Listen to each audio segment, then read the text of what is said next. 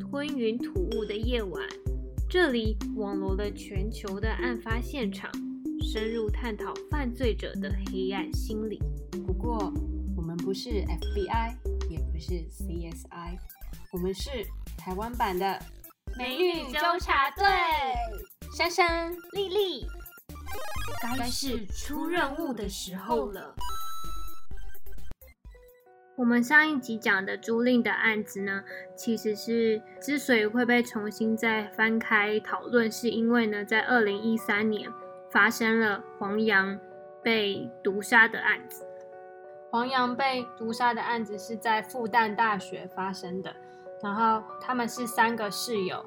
一个是黄洋、林森浩跟葛俊奇这三个人呢，他们平时的交流没有很多，他们各自都有各自的圈子跟领域。那我来讲讲黄洋、林森浩他们的个性跟背景。林森浩呢，他就是家里的条件没有很好，然后他爸爸是在做农的，然后他妈妈是资源回收的，所以呢，他对于钱啊。呃，是非常节俭的。通常他赚了一些钱，都会把它寄回家。那也不会买什么名牌啊。嗯，就是他的弟妹很多，然后他在家中也是学历最高的一个儿子，所以他基本上就是被寄予一个厚望，希望他可以考上就是医学系。那黄洋呢，就跟林森浩有点相反。那黄洋虽然也是家境清寒，但是他会更注重，比如说他的生活品质啊，或是他会很喜欢买新的衣服跟吃好的食物。对于公共议题跟流行性的话题，也都会很有兴趣。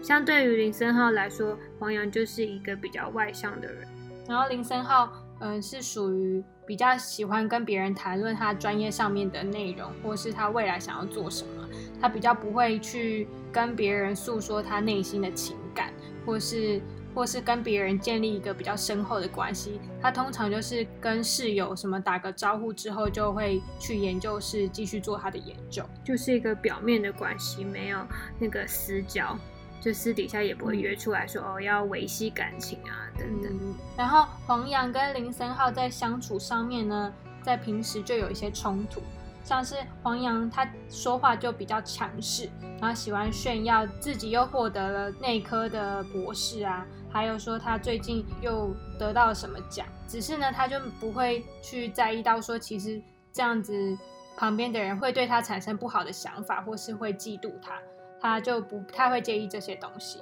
林森浩就是比较属于纤细敏感的，然后黄洋有时候就会调侃林森浩说：“哦，你就是一个比较小气的人啊，然后你都不把钱花在自己的享受上面。”黄洋就对林森浩说：“我听说你还有想要去东南亚旅游的想法，但是我觉得你应该不肯花那个钱吧？”就会无意间的多次的这样子。算是半开玩笑式的对林森浩直接的评价。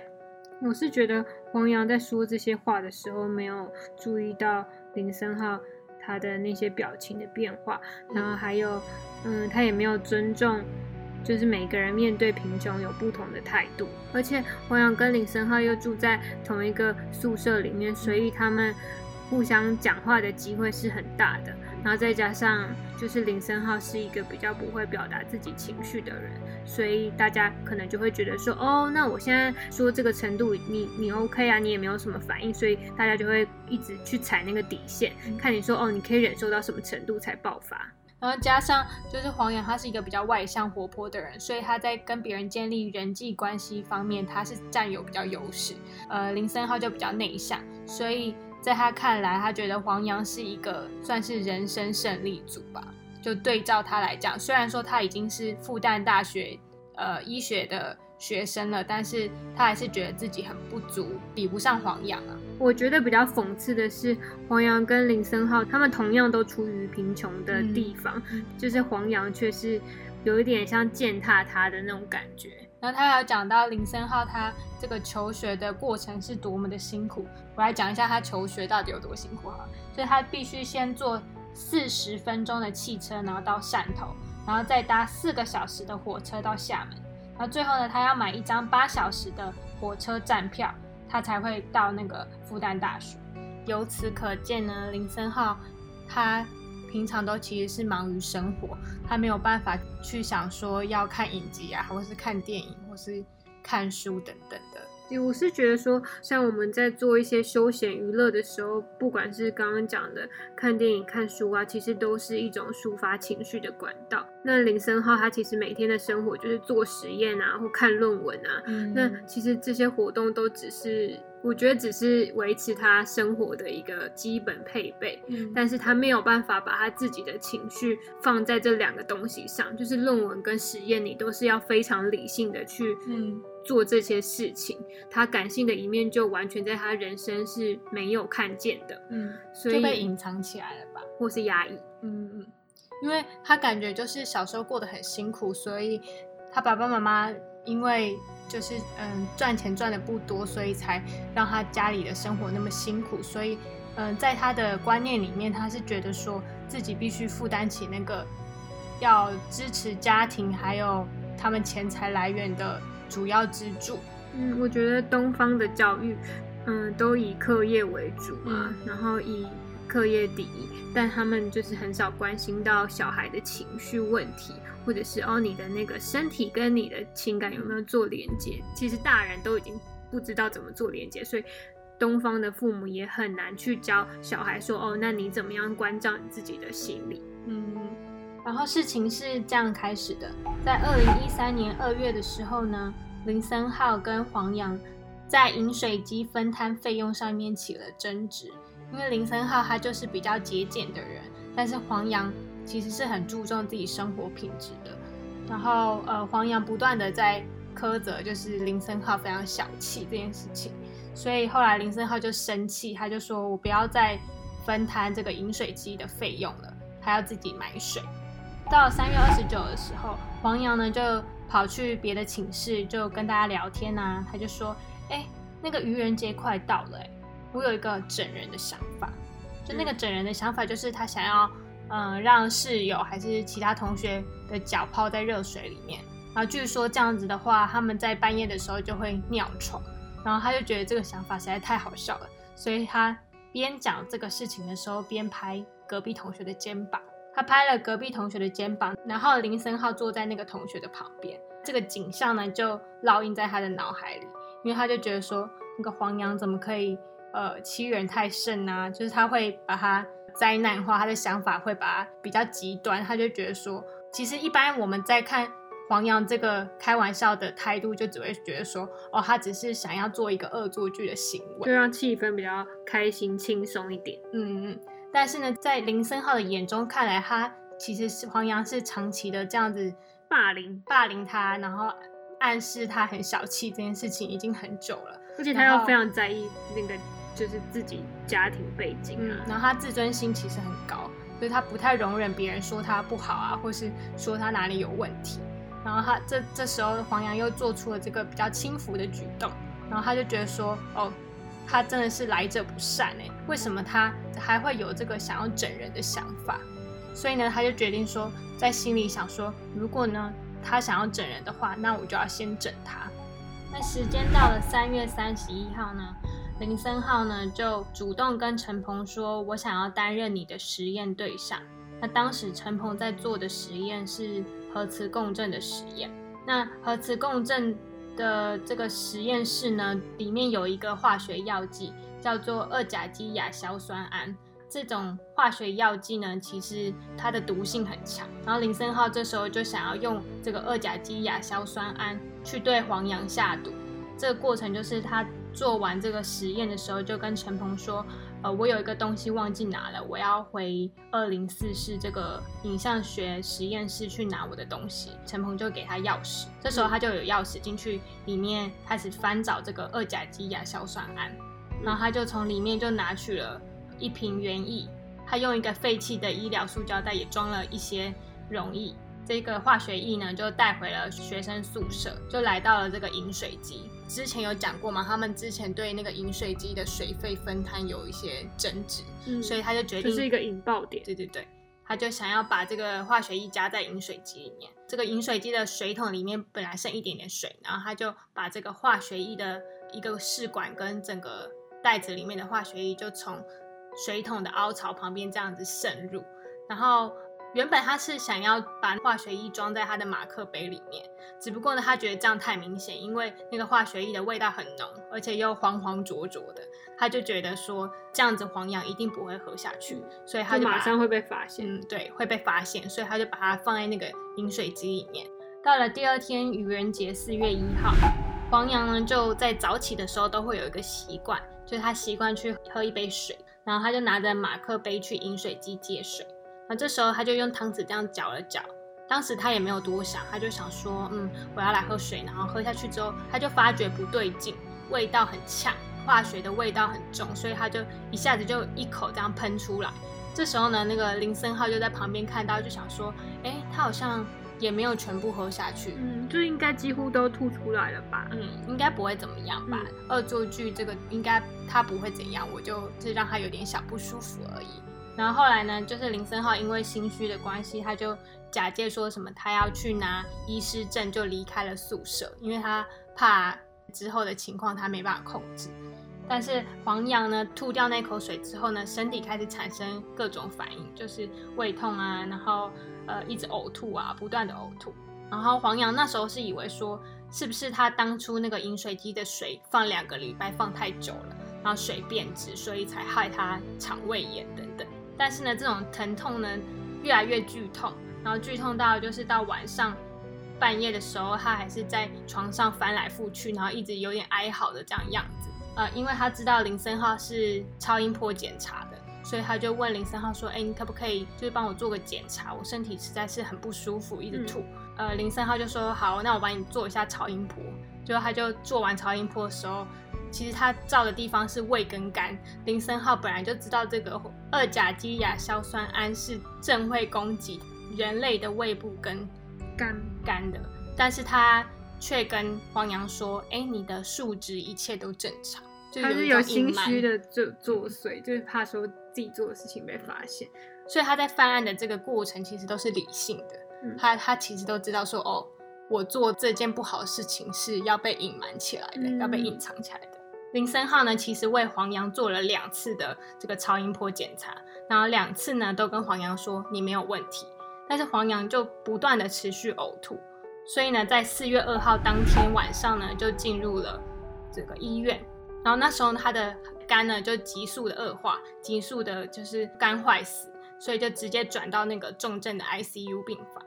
然后这时候呢，他父亲呢就赶快赶来这个上海看黄洋的情况。他在赶来上海的时候，还看见了林森浩在同一个病房里面。嗯，他看到他父亲就没有反应，然后还他还跟他的父亲一起陪黄洋陪了一个晚上，但是他却没有说。他却没有跟他父亲讲说黄洋的可能会是什么样的状况，就是没有，就明明凶手就在旁边，就是对，就是还蛮恐怖的，就是你你都没有想过说，哎，你谁害你儿子变成这样？结果是你旁边的那位同学，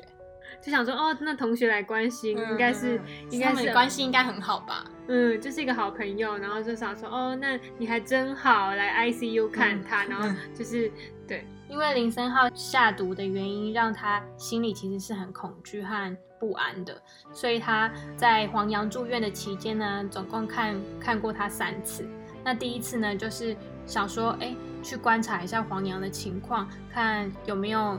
很严重或恶化的很快。但呃，黄洋的父亲都跟林森浩说，哦，情况越来越不好啊。然后到第二次、第三次呢，他去看的时候，就想要去。关心黄洋的病情有没有好转，那得到的结果都是没有的。林森浩在医院的时候还碰到黄洋的母亲跟阿姨，然后他就跟母亲跟阿姨说：“哦，我觉得黄洋可能要做肝移植的手术。”但是那时候主治医师都还没有跟家属说要做这个肝移植的手术。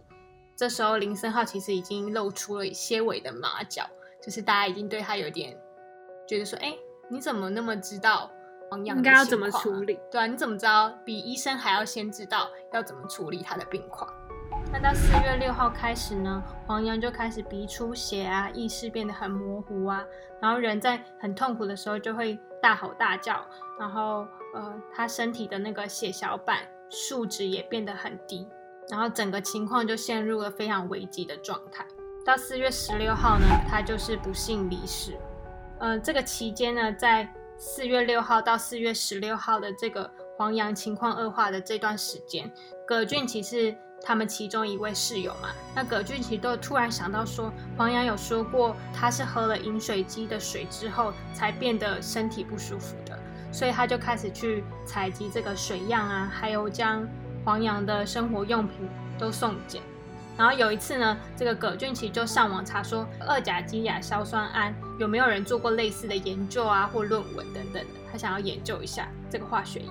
然后他就打到搜寻的时候，就发现天呐，林森浩竟然有做过这样的实验。他说林森浩曾经有用二甲基亚硝酸铵做一个白鼠的造模实验，所以呢，他其实那时候全身就起了鸡皮疙瘩，然后。他查的当下是在宿舍，那时候林森浩刚好走进宿舍，他就假装没事，想说不能被他发现。我觉得凶手有可能就是他，所以他就传简讯给外界的人说：“哦，我觉得林森浩有可能是黄洋毒杀事件的凶手。”这个林森浩呢就被起诉，在二零一四年的二月十八号呢，这个林森浩就被宣判他故意杀人罪。被处以死刑，在一审的时候，然后林森浩在一审的时候被听到他宣判了死刑，他当下呢其实是没有什么反应的，然后跟一般人好不同，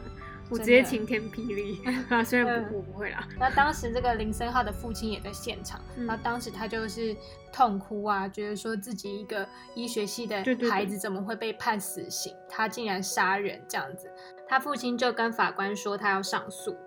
然后在二审的时候呢，就有一位知名的法医叫胡志强，他就出庭为林森浩辩护。他觉得说黄洋当初的直接死因是因为猛暴性肝炎而引起的。然后当初呢，呃，他们在化验他口中那一些吐掉的水，他的身体含量有多少毒素的时候，化验出来是零点一二九毫克的毒素量。那这个毒素量呢，在当初林森浩做研究的报告里面显示出，六十五公斤以上的成人呢，只要服用毒素超过三十五毫克就会死亡。但是，呃，黄洋只有服下零点一二九毫克，所以他的致死率呢，根据法医的推断是只有千分之五。那，嗯。呃，呃大家呢就不断的在讲说，哎，这样一审的死刑判决是真的是有公平的吗？或是是不是还有其他的因素让黄洋死亡？那虽然林森浩的朋友啊、同学还有他的父亲都觉得说，不是因为他做了这样的事情导致黄洋直接死亡，那他应该不用。就是判死，呃，他应该还可以重生，呃，就是他用一生来赎这个罪啦。但林森浩在最后的跟公诉方律师交互结辩当中，他是这样诉说自己的想法的。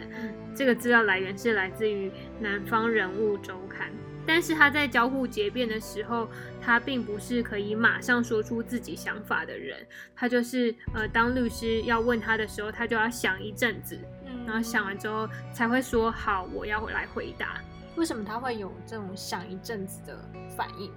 因为呢，就是呃，从小到大的感情是非常疏离的，所以他没有办法很直接的感受到哦，那他现在就是要问我，所以我现在就是要回答。他就是在猜测对方说好，那你现在问这个问题，那我想要说出最正确的答案，那他就会猜测对方说哦，那对方最想要的答案是什么？哦，那他就会想尽办法的去答出对方想要的答案。哎，这是不是有点像考试的一种规范？就是说题目在那里，你先想答案，但那个答案不一定是你心里的答案。嗯，所以他每一句话都是非常理性的，就是已经经过思考。但是一般人不会这样，一般人就是不开心就说不开心，然后开心就说开心。嗯，然后他就是因为他已经疏离到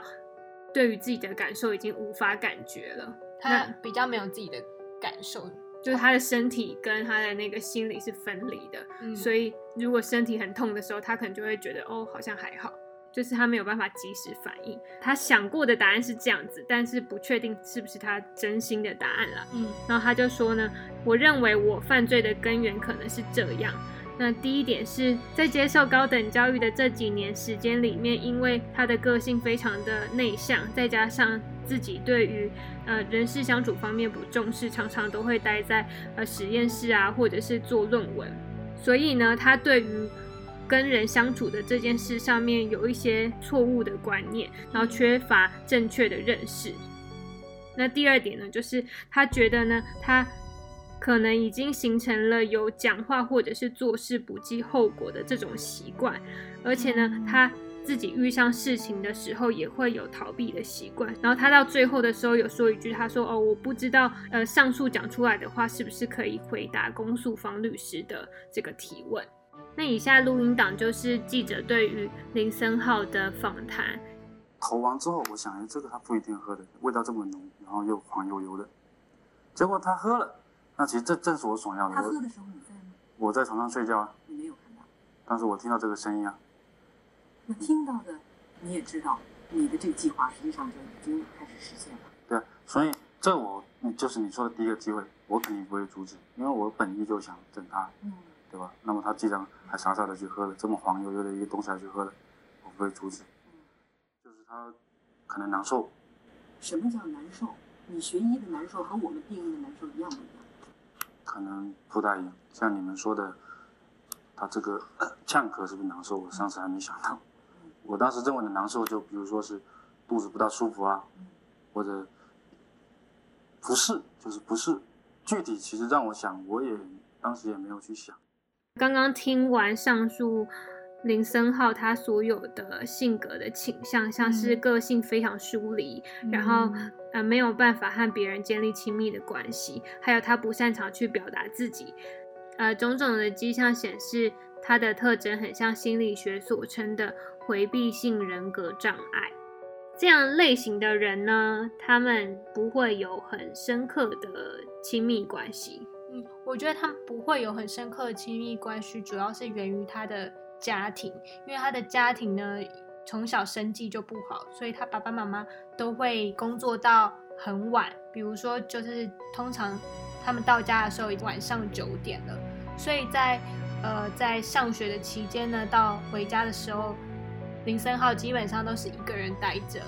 而且他爸妈其实呃没有办法在生活上给他很多的帮助，不管是金钱啊，或者是呃生活的技能，就是一切的东西都是他自己所学而来的，都是靠自己的双手去创造的。逃避型的孩子会有什么样的情况？就是呃他们会不在乎到底。妈妈在不在？就妈妈在的时候，他也会表现得非常的冷漠。那妈妈不在的时候，他也觉得也没关系啊，反正我自己可以处理好所有的事情。嗯，然后那时候，呃，他爸爸有接受访问，然后他爸爸就说，有一次他妈妈心脏病发作。一般的孩子知道自己的母亲心脏病发作，不是会很慌张吗？或是很焦虑这样子，很怕，就赶快会问医生说到底怎么回事，然后怎么办？但是那个林森浩当时是有一点呆滞的状态，就是没有任何一点悲伤的情绪，然后还跟他父亲说：“嗯，我觉得妈妈可能从今以后每天都要服用药物了，很难有人在这么危急的情况下还很理性的像医生诊断患者一样说。”我觉得他现在可能要之后都要这样了，他内心其实是很很很多情感，很情感，但是他把它压抑下来，选择用理性去面对所有的事情，就等于说他没有办法像。一般人一样去揭露自己的情绪，嗯，因为逃避型的人是非常擅长压抑自己的情绪，然后有时候大家都觉得已经面临了非常严重的事情，他还是会把那个情绪压下来，然后很很坚强的面对。但是不可否认的是，他心中还是有种种的压力的种子在累积当中。那一旦爆发的话，就会像原子弹一样不可收拾啊。嗯，因为那个压抑的情感，我觉得是不会消失的，它就是慢慢的像一个毒性一样在累积。你以为你就是忽略它，但是它其实一直都会不断的在壮大。然后有一天你就是受不了，说，哎，到一个临界点的时候，像是林森浩就到了他被攻击的临界点，所以他就选择去用下毒的手法去攻击或伤害要伤害他的人。我在想，就是林森浩他这样不敢揭露自己情绪，并不是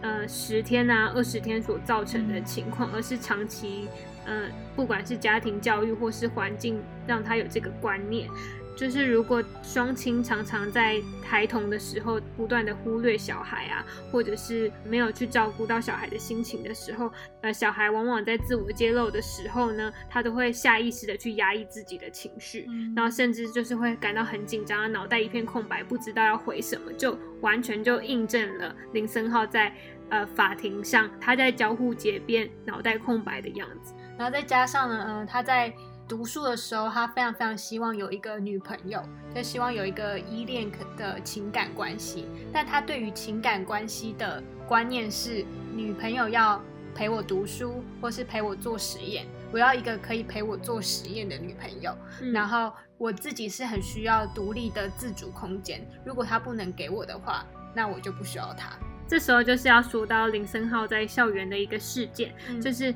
在学校里面有一个女生喜欢他。有一天呢，在下雨的时候，那个女生人就很好，她就拿着一把雨伞跑去找林森浩说：“嗯哦，那我就是要帮他撑伞。”没想到林森浩的反应却是说：“哦，那你伞给我，那你自己回去。”就是叫那个女生自己回去。好奇怪。然后那个女生就应该是当下的反应是非常错愕。嗯，一般人应该会说，就是就是我跟你一起走，那我们一起撑伞回去。他这样子的反应嗯让他呃没有办法有伴侣关系，所以他从来没有交过女朋友。嗯那我这边就是要来问一个问题啦？就是你觉得在你的观念里面，爱情是长什么模样啊？嗯，我觉得就是任何小事都可以分享，例如什么事？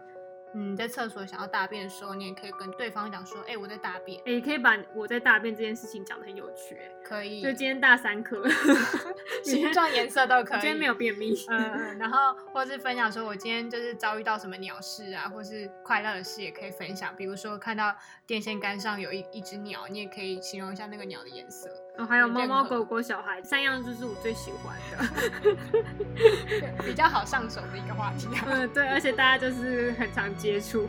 对，所以我觉得情侣应该就是可以长期的陪伴彼此。嗯然后，呃，如果当对方心情低落的时候呢，你就打个电话或是视讯一下，就是安抚一下对方，让彼此都可以就是有互相扶持，然后往前进的那种感觉。听起来非常的甜蜜啊。嗯 但是呢，回避型的人格他只需要一个功能，他只需要他的伴侣给他一个功能，就是陪伴，其他都不用。就是那你有什么类似的经验吗？戳到我痛点，戳到痛，好痛。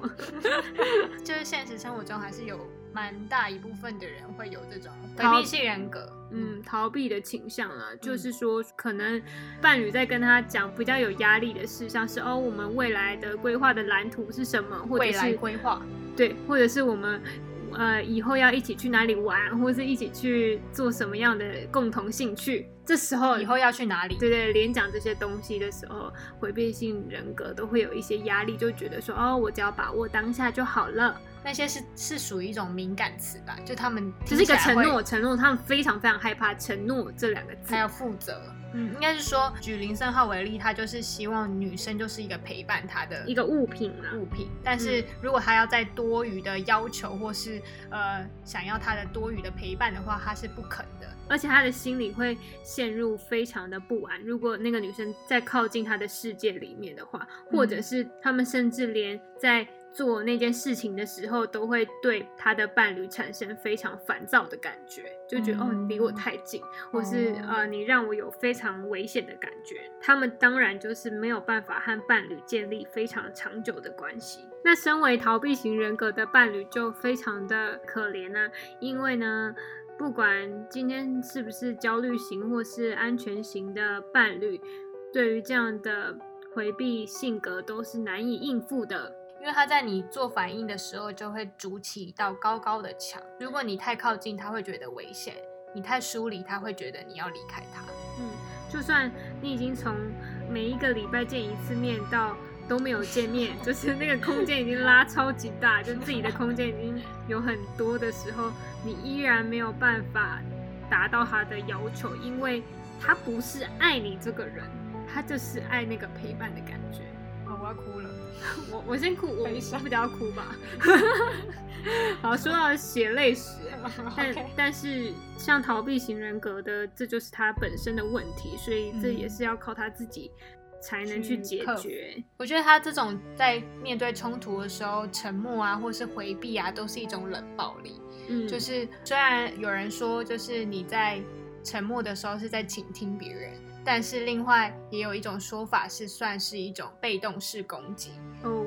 好痛。就是回避性人格加被动式攻击，就是说你的沉默其实是造成争执的开端。嗯，就是不沟通，不愿意去讲说自己心里的想法。比较严重的话，会造成另外一半有一种被抛弃的感觉。那我现在跟大家分享一下我自我揭露。那我要练习啊，给你个平台。像我自己就是属于焦虑型的依恋伴侣，所以嗯。当两个人的关系当中遇到一些问题的时候，我就会急于想要沟通解决，因为只要不沟通解决，我就会觉得压力很大，然后甚至是所有的事情都无法做的这么严重的状态，所以我才会在第一时间就想要解决。但但很多问题是没有办法第一时间解决的。逃避型人格就是完全是跟焦虑型是相反的人格，就他一遇到问题就立马逃走，就是他需要有一个自己的空间。对，空间还蛮大的，就是嗯，像焦虑型的人，就是蛮容易想各种方法去把关系经营好。嗯，那当然就是很容易会有迎合的情况出现。嗯，那这时候呢，就是会不断的去符合逃避型人格的要求，像他们都会要求说要有空间。然后，呃，我不喜欢争吵，然后我不喜欢承诺，这种种的东西加起来就会变成哦，两个人就是自己生活在自己的世界当中，到最后，即使已经符合了逃避型人格的所有要求，他到最后就会觉得，嗯，可是我对你没有爱了耶，就，可是我觉得这个爱是他在一开始就没有，因为一开始他只想要就是一个陪伴的关系，没有想要。他连跟自己的情感都无法连接的时候，他要怎么样去跟旁边的人建立起深厚的依恋关系呢？嗯，我是觉得举林森浩为例子啊，就是林森浩他其实从小就没有感受过什么是被爱、被陪伴的感觉，所以要他去爱别人，或是他去跟别人建立良好的关系，是有一定程度的困难啊。然后他会觉得说，嗯。我在电影上面看过的陪伴，好像就是一个男朋友有一个女朋友，但他不会想说，哎，要怎么经营这段感情？那是很表面的东西。对他这个思维呢，可能在很非常幼稚园的阶段，他就会觉得说，哦，那就是一男配一女啊，那我们就是看可以走多远就走多远。哦，虽然我没有成功的去征服这个逃避性人格的这个对象，但是呢，我还是要就是跟大家讲说要如何去，也不是说应对啊，我说如果逃避型的人格他听到我们这一段嘛，然后想要去解决自己的问题的话，最根本的方法就是你要先面对自己内心的痛苦啊，嗯，自己的黑暗，不要逃避，到底是什么？因为那样子压抑很久的情绪。一下子爆发，真的很有可能会像林森浩这样冲动性的举动，做出连你自己都没有办法相信你自己为什么会做出那样的行为。但我可以理解，人之所以要到逃避这个阶段，是因为他心中的那个痛苦真的很巨大。嗯，但是如果你要维持你的人生是有一个美满的关系的话，那你必定要去面对这件事情，然后好好解决心中的伤痛。不然呢，这个东西就会一直附着在你的人生，就不停的去在你人生各个阶段找你的麻烦。我要说，呃，就林森浩最后呢，还是被处于死刑啊。那你对于被处于死刑有什么看法吗？就是我的看法是，我是觉得他本质上面是一个非常良善的人，像是他曾经有捐钱给汶川大地震的灾民，嗯，然后呢，他在担任实习医师的时候呢，也有病患想要塞钱给他，但是他就跟那个病患说，哦，你不要把这些钱给我，你把这些钱去帮助你自己的家人就好了。我是觉得他的本质是非常非常好的，但是，我是我觉得是没有这个恶意要做这些事情，但是不管是因为他的家庭环境或是他生长的历程造成他会产生这样的问题，但他到最后的时候依然有认知到是他的错误，他就是跟呃受害者的家属啊还有受害者都不停的道歉，嗯，就让我反思说，就是其实大家都会。有一种期待说，哦，就是林森浩被处于死刑是罪有应得啊，或是他本该就要接受这样的结果。但是往另外一个方面想呢，我就在想说，林森浩其实在他人生中二三十年都是接受这样的疏离式的对待，还有呃，像是面对中国式的高考制度啊，他其实升学压力也很大。他面对的都是学科医学，但他却疏于跟人相处，所以导致呢，他今天的呃情绪障碍跟言语障碍是有困难的。那这不会是一个短期的问题所造成他现在这样，他一定是长久累积以来，不管是学校啊，或是家庭对他造成的影响。呃，透过这个他对黄洋下毒的事件，真的有办法解决他内心那些。情感的欠缺吗？或是他在小时候没有得到的温暖，我就不断在想这个问题。我自己对于这个案子的想法呢，是我觉得判他死刑并不是解决他问题的根本之道。如果是我的话，我的处理方式是我会让他进入这个心理治疗的过程，然后我相信啦，我相信他治疗过后，他依然会。秉持他自己的善念去做好医生这个行业，而去帮助受苦的人恢复健康。最后，他在被执行死刑之前呢，他又写给他家人一封家书。这个家书是这样讲的，他就说：“爸妈，对不起，我在命运的抗争中途犯了一个大错，摔倒了。现在有千斤重的石头压在我的身上，我正在努力的挣扎。”你们以及帮我委托的这些律师呢，都在尽力的帮我挪动石头，甚至还有其他人也在帮忙。我真的很谢谢你们。我们都已经尽人事了，但结果只能听天命了。他其实，在派出所里面想了很多的事情，然后他也读了一本书，叫做《呃心灵控制术》。他自己也希望呢，他的父母亲可以去读一下这本书，然后。他真心的希望父母都可以把书读完，然后家里的人都可以聚在一起，定期的交流。并且互相的指出对方性格上的不足。那如果有观念不合的地方，也很理性的跟对方讲。那他就说，这个过程虽然会比较枯燥，但是却是可以了解对方的一个非常好的管道。然后不会像他现在这个样子，就是以前这样一直不停的压抑，不自我揭露，到最后引爆。然后他呃有说，改变命运并非只有要赚很多钱。我们可以透过丰富我们自己的精神世界，然后来达到一个满足。他最后呢，就对他的父母亲、还有朋友啊、同学都喊话，他就说：“对不起，你们都受罪了。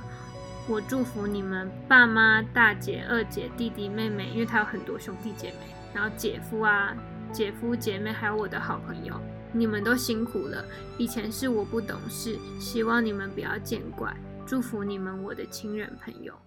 现在案子在死刑复核阶段，想过这个，如果核准你死刑的话，你觉得对你来说意味着什么呀？这对我来说，意味着一次偿亡。我觉得这样反而挺好。对，因为这样的话，他们也能够放下。我设想过，如果。我有幸不死，至少二十五年。这二十五年这个事情，就不是一个简单的数字。到时候呢，我出来还阳父母，而且我父母已经百年，而我呢，长期脱离社会，到时候说不定只剩下最基本的生存技能。你说那个时候呢，去用自己的双手去补偿他们，这个有点。我们的本集金句呢？我们决定用弗洛伊德的一句话作为结尾：被压抑的情感不会就此死去，他们只是被掩埋了，但总有一天会以更丑陋的样子再次出现。那希望呢，你们会喜欢今天的黄洋这个案子。那还有上集的朱令案。嗯，我们非常希望透过做《吞云吐雾》这个犯罪节目呢，让大家去思考除了案子之外的一些公共议题。嗯，还有呃，受害者、被害者跟嗯社会大众对于犯罪案件有不一样的观点，从不同角度切入，我们都会一一做探讨。因为我们觉得。很多的犯罪案件不只是一个事件而已，而是我们听完这个事件之后，可以去反思更多的事情。它是一个发散式的议题，而不是只是单纯在看故事而已。嗯嗯，可能听完之后，你就会想说，可以怎么样多关心周遭的人啊，或是去了解说，为什么这些人会犯罪，为什么他们会有这些举动，而不是。嗯，可能一昧的指责他们罪孽深重啊，或是直接判处死刑。我觉得，嗯，有时候这样的指责已经太过单一或太直接了。我们想要去做的是，要全面性、客观的去思考每一个案件的产生跟后续，我们要怎么去让整个社会变得更好。那这是我们呃《吞云吐雾》这个节目想要传达的，也是我们的初衷啊。嗯，那。如果大家喜欢我们的节目，也喜欢内容的话，欢迎大家去 First Story 还有 Apple Podcasts 留言。那记得的，Apple Podcasts 要留五颗星哦。或者是到 Instagram 跟我们聊天也没有问题的。